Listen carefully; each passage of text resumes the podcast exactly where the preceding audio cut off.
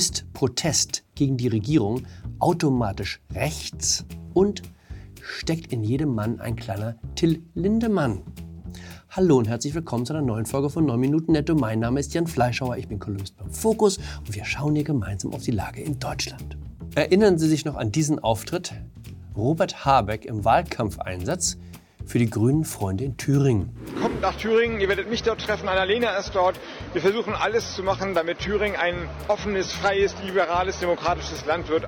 Gab dann ein wenig Spott, einem ganzen Landesteil die demokratische Gesinnung absprechen. Naja, so ist er halt der Grüne. Andererseits auch viel Zustimmung. Recht hat er, der Robert.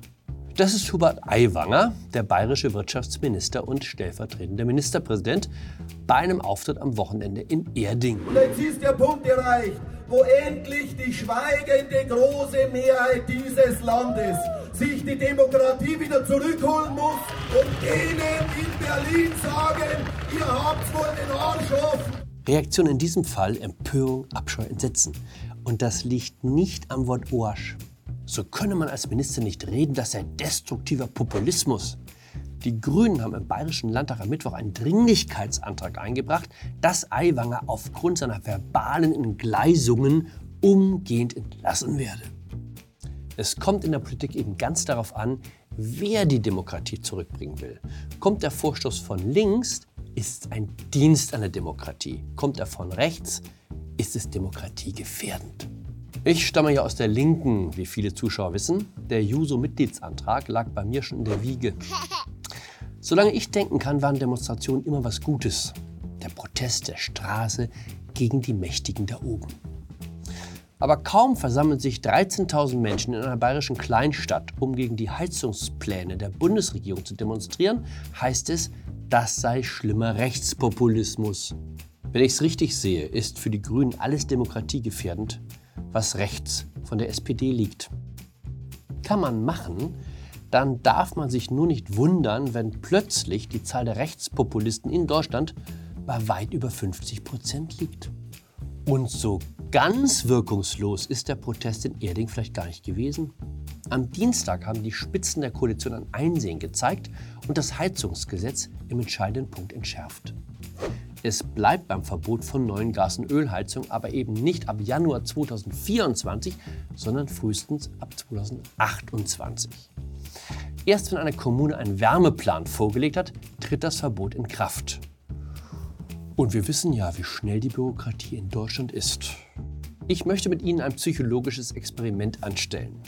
Am Samstag hat die Spiegelredakteurin Ariane Fries einen Kommentar zu den Missbrauchsvorwürfen gegen Rammstein geschrieben. Der Kommentar trug die Überschrift Auch ich hätte eines von Lindemanns Mädchen werden können.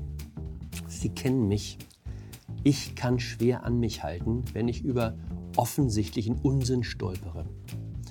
Ich habe darauf folgenden Kommentar hinterlassen. Auch bei der Verdachtsberichterstattung gibt es Grenzen der Plausibilität, die man beachten sollte. Was soll ich sagen? Lange hat es nicht mehr so auf mich reingeregnet. Dagegen war die Empörung über Eiwanger ein müdes Windchen. Ekelhaft sei das, widerlich, frauenverachtend. Was genau wollen Sie uns sagen, schrieb diese Kollegin, dass es nur ausnehmend attraktive Frauen wert sind, missbraucht zu werden? Das Problem ist nur, ich habe an keiner Stelle ein Wort über Aussehen oder mangelnde Attraktivität verloren. Das fand alles im Kopf der Leute statt, die mich beschimpften. Offenbar haben sich ein Bild der Redakteurin angesehen, dann befunden, dass sie nicht gut genug aussehen würde oder zu alt sei für ein Lindemann-Groupie und sich dann darüber empört, dass ich das geschrieben hätte. In der Psychologie nennt man das Projektion. Wo wir von den Grenzen der Plausibilität reden. Soweit ich das beurteilen kann, gibt es nichts, was Frau Fries mit Rammstein verbindet. Wie viele junge Frauen in ihrem Metier fühlt sie sich stark dem Feminismus verpflichtet. Sie hat Politikwissenschaften in Bonn studiert und dann digitalen Journalismus an der Hamburg Media School. Alles weist darauf hin, dass sie ihr Leben in einem Milieu verbracht hat, dem Rammstein immer schon suspekt war. Im Zweifel hat sie zum ersten Mal im Zuge der Recherchen von der Existenz einer Rosiro gehört und was diese bedeutet. Wie kommt eine eindeutig links eingestellte Social-Media-Redakteurin, deren Welt von der Rammstein-Welt so weit entfernt ist wie der Mars von der Venus, dazu zu sagen, sie hätte es ebenfalls backstage erwischen können? Weil es um Generalisierung geht, darum. In jedem Mann steckt ein Till Lindemann mit der Peniskanone, das ist die Botschaft. Und jede Frau ist in Gefahr, in eine Situation zu geraten, in der sie hätte Nein sagen wollen, es aber nicht konnte. Das Wort der Stunde dazu lautet Machtgefälle. Wo das Machtgefälle beginnt? Im Prinzip überall dort, wo Ungleichheit herrscht. Das kann der Bildungsgrad sein oder die soziale Herkunft oder die persönliche Ausstrahlung. Der eine wirkt charmant und eloquent und tut sich leicht mit Menschen, der andere ist eine verschlossene Auster, dessen Wert erst auf den zweiten Blick erkannt wird. So schreibt es auch die Spiegelredakteurin Ariane Fries. Egal ob durch beruflichen Status, Geld, Charisma, Intelligenz oder physische Stärke. Wer einer anderen Person überlegen ist, muss sich dessen bewusst sein und hat die Pflicht, seine Position nicht auszunutzen. Und nochmal, damit es auch jeder versteht, wer Macht hat, hat die Pflicht, diese Macht nicht zu missbrauchen. Ganz einfach.